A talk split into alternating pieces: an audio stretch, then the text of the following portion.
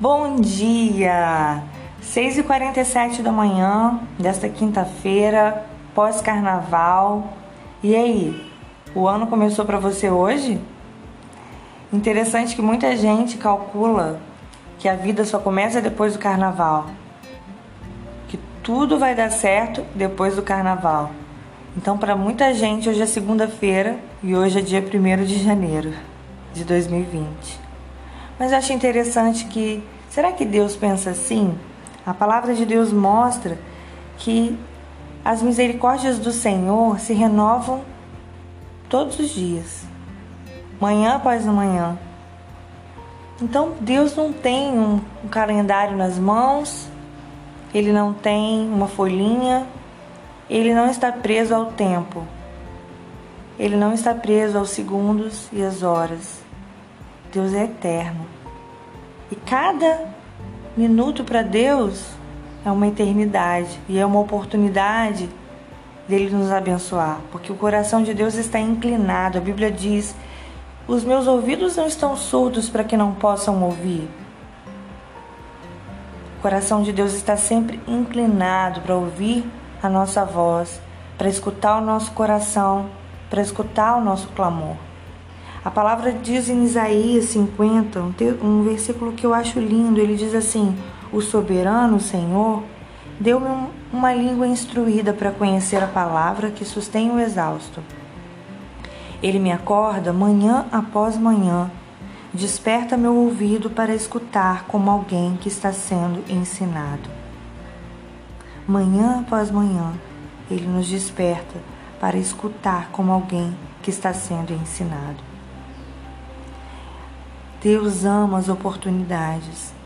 Quando amanhece, é uma oportunidade nova de nós aprendermos com Ele, de nós entrarmos na escola do Espírito Santo. Deus fala conosco. A questão é nós termos um ouvido para ouvir e um coração inclinado para Ele, para nós aprendermos.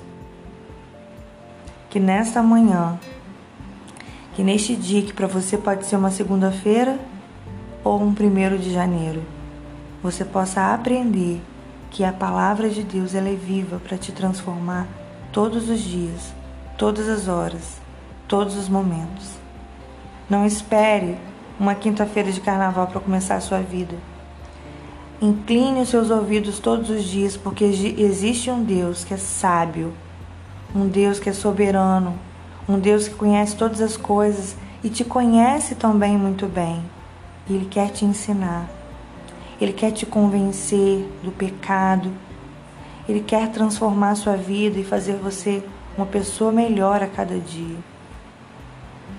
Ele quer te ajudar nas suas fraquezas, te levantar se você estiver caído, te curar se você estiver doente, alegrar o seu coração se você estiver triste Jesus disse: Vinde a mim, todos vós que estáis cansados, sobrecarregados e oprimidos, e eu vos aliviarei. Se você estiver triste aí do outro lado, se estiver sentindo um vazio, e se você escolher permanecer nessa tristeza e nesse vazio, é porque você não está indo para Ele. Clame por Ele. Jesus, o Senhor diz: clama a mim e responder-te-ei anunciar-te-ei coisas grandes e ocultas que não sabes.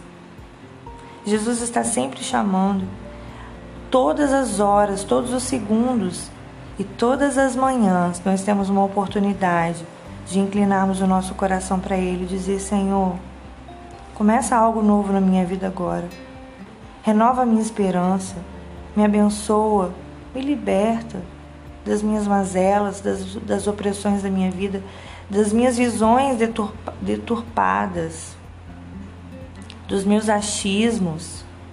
Quantas vezes a gente acha que a gente tem razão, que a nossa visão é sempre a correta. A visão de Deus sempre é diferente de nós. Os pensamentos de Deus são muito mais elevados que os nossos pensamentos. A visão de Deus é sempre mais ampliada. Vamos sair da nossa visão limitada e vamos olhar para o alto, para o autor e consumador da nossa fé, que tem sempre para nós o melhor.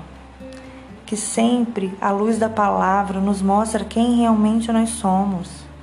A palavra de Deus é um espelho e quando eu olho para ela, eu vejo como eu estou, quem eu realmente sou, o que, que eu preciso mudar, porque o meu padrão é a doçura do Espírito Santo, é a vida dele, é o caráter dele e eu preciso sempre mudar.